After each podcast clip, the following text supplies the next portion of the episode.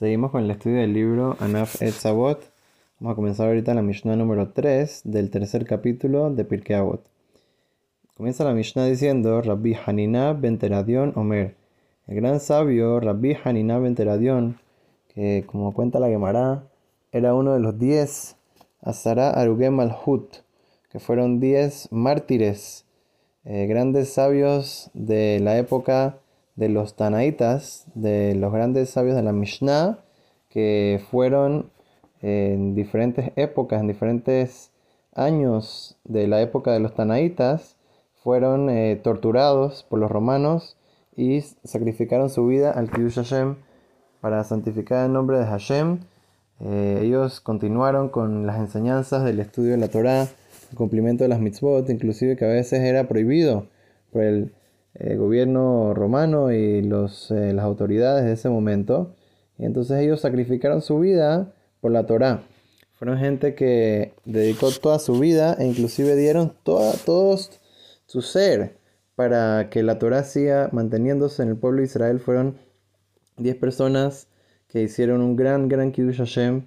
Entre ellos estaba Rabbi Akiva y eh, otros grandes sabios que hicieron una, como, como traen los, eh, los sabios, que ellos hicieron eh, como una capará muy grande en el pueblo de Israel. Eh, arreglaron muchos decretos difíciles que iban a caer sobre el pueblo de Israel, ellos los arreglaron.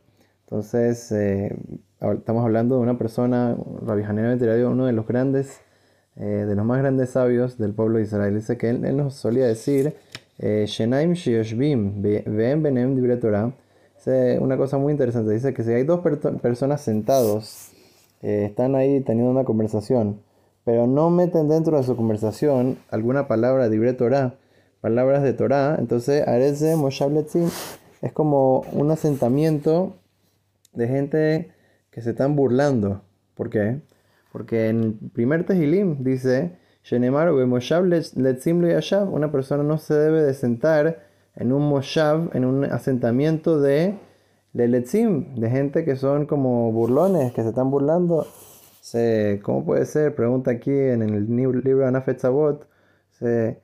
¿Qué tiene que ver? Dice Moshav Letzim Uno no se puede sentar en un asentamiento de vagos, pero ¿cómo vemos de ahí que si no hay libre Torah, si una persona no está hablando libre Torah, entonces, eh, entonces se considera así de vagos? Puede ser así, que están hablando eh, una conversación normal eh, y de vagos significa que están perdiendo mucho tiempo, etc.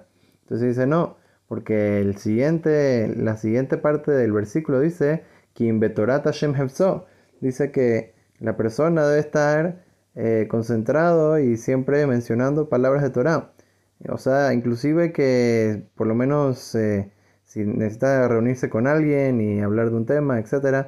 Obviamente estamos hablando de dos Yehudim eh, y necesitan hablar de un tema de negocios o discutir algún eh, tema familiar o lo que sea que estén eh, discutiendo o hablando o conversando, pero siempre tratar de mencionar palabras de Torah para que eso no se considere, como por así decir, un asentamiento de gente vaga. Sea Shenaim, Torah, como sabemos, porque si hay dos personas que están sentados y si incluyen en su conversación palabras de Torah, ahí reposa sobre ellos la Shehinah, la presencia divina, Sheneemar. Aznit ber'u ire Hashem ishel reu, veyakshev Hashem beishama. Sé que si un hombre con su compañero van a estar hablando de, las palabras de la Torah, entonces Dios, como por así decir, va a estar atento para escuchar. Vejatev zefer ziharon lefanav. Y hasta va, a escribir en, eh, delante, un libro delante de él sobre estas personas, sobre estos hijos de él que están eh, ocupados en el estudio de la Torah, la gente que le teme y están hablando de su nombre, están hablando de la Torah Kedoshá. Se de ese versículo aprendemos que cuando hay dos personas hablando de Torah, entonces la Shehinah, ahí viene, eh, viene la presencia divina y todo. Pero ¿cómo sabemos que inclusive cuando hay una persona eh, estudiando solito, estudiando Torah o hablando de palabras de Torah, recordándose, repasando las palabras de la Torah, ¿cómo sabemos que a Kadosh Baruj le da pago también, inclusive que no son dos personas? Sheneemar, Yeshev, Badat, Veidom, Kinatal Alav. sea que inclusive cuando la persona está solito estudiando Torah, esa persona va a recibir un gran pago de Akash Baruj porque está ocupándose en lo que vinimos a hacer en este mundo, que es tratar de aprender eh, cómo cumplir con la Torah, con las mitzvot, cómo conectarnos con Akash Baruj Ese es nuestro propósito principal en este mundo.